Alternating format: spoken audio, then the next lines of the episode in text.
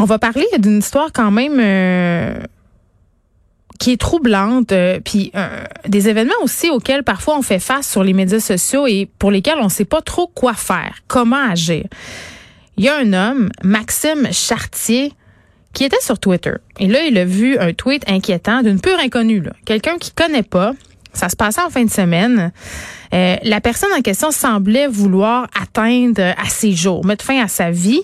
Et il a appelé le 911. Il est au bout du fil. Maxime Chartier, bonjour. Bonjour Geneviève, ça va bien? Écoutez, ça va bien. J'ai envie que vous me racontiez un petit peu qu'est-ce qui s'est passé parce que souvent, puis avec la pandémie en ce moment, là, des messages un peu sombres, des messages un peu euh, inquiétants, on en voit passer euh, sur les médias sociaux. Mais qu'est-ce qui a fait, vous, que ce message-là d'une personne que vous connaissez pas vous a inquiété à un tel point que vous avez décidé d'agir?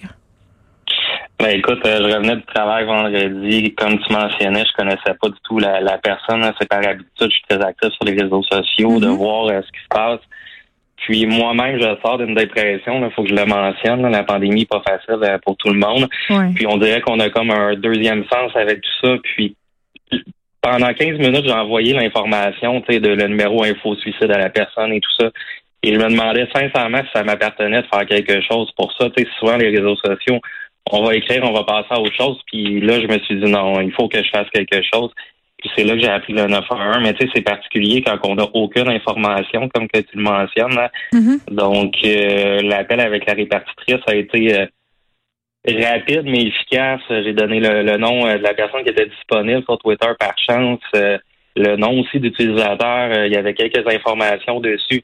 Donc, à partir de, cet, de ce moment-là, la répartitrice avec la police fait en sorte de chercher la, personne, surtout avec les propos qui étaient assez explicites. Et je répondais aussi à la personne euh, à, travers ça.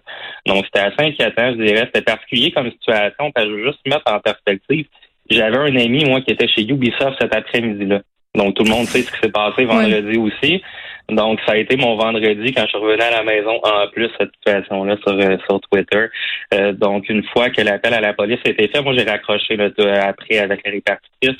Le travail s'est continué. La police est venue euh, chez moi vérifier mon téléphone, voir tout ça. Mm -hmm. euh, ils voulaient valider bien sûr euh, ce que ce que je mentionnais. Puis pendant que je parlais avec les policiers, j'ai entendu qu'ils avaient trouvé la personne aussi, puis que des démarches étaient en train de se faire. Ouais. Il faut que je mentionne que parallèlement à ça, il y a une personne que je ne connais pas vraiment non plus, qu'on se suivait sur Twitter, qui a gardé un lien en message direct avec la personne. Donc, euh, fait que vous n'étiez pas le seul à avoir été interpellé. J'ai une question pour vous, Monsieur Chartier. Euh, Est-ce que à un certain moment dans cette opération entre guillemets euh, de sauvetage, là, vous avez considéré euh, utiliser les outils que met Twitter à la disposition pour signaler ce genre de message? Premièrement, est-ce qu'ils existent ces outils-là? Ben, en premier, j'ai cherché, puis je vais être bien honnête, euh, sur le feu de l'action, j'ai rien trouvé. C'est ça. Parce que souvent, on peut signaler les messages haineux, ces choses-là. Mais tu sais, effectivement, ça a été mon seul réflexe d'appeler 911. Puis souvent, on se dit que c'était extrême d'appeler 911, mais là, c'était quand même important. Puis euh, effectivement, c'est pas sur le feu de l'action, il n'y a pas de bouton 911 sur Twitter. Là.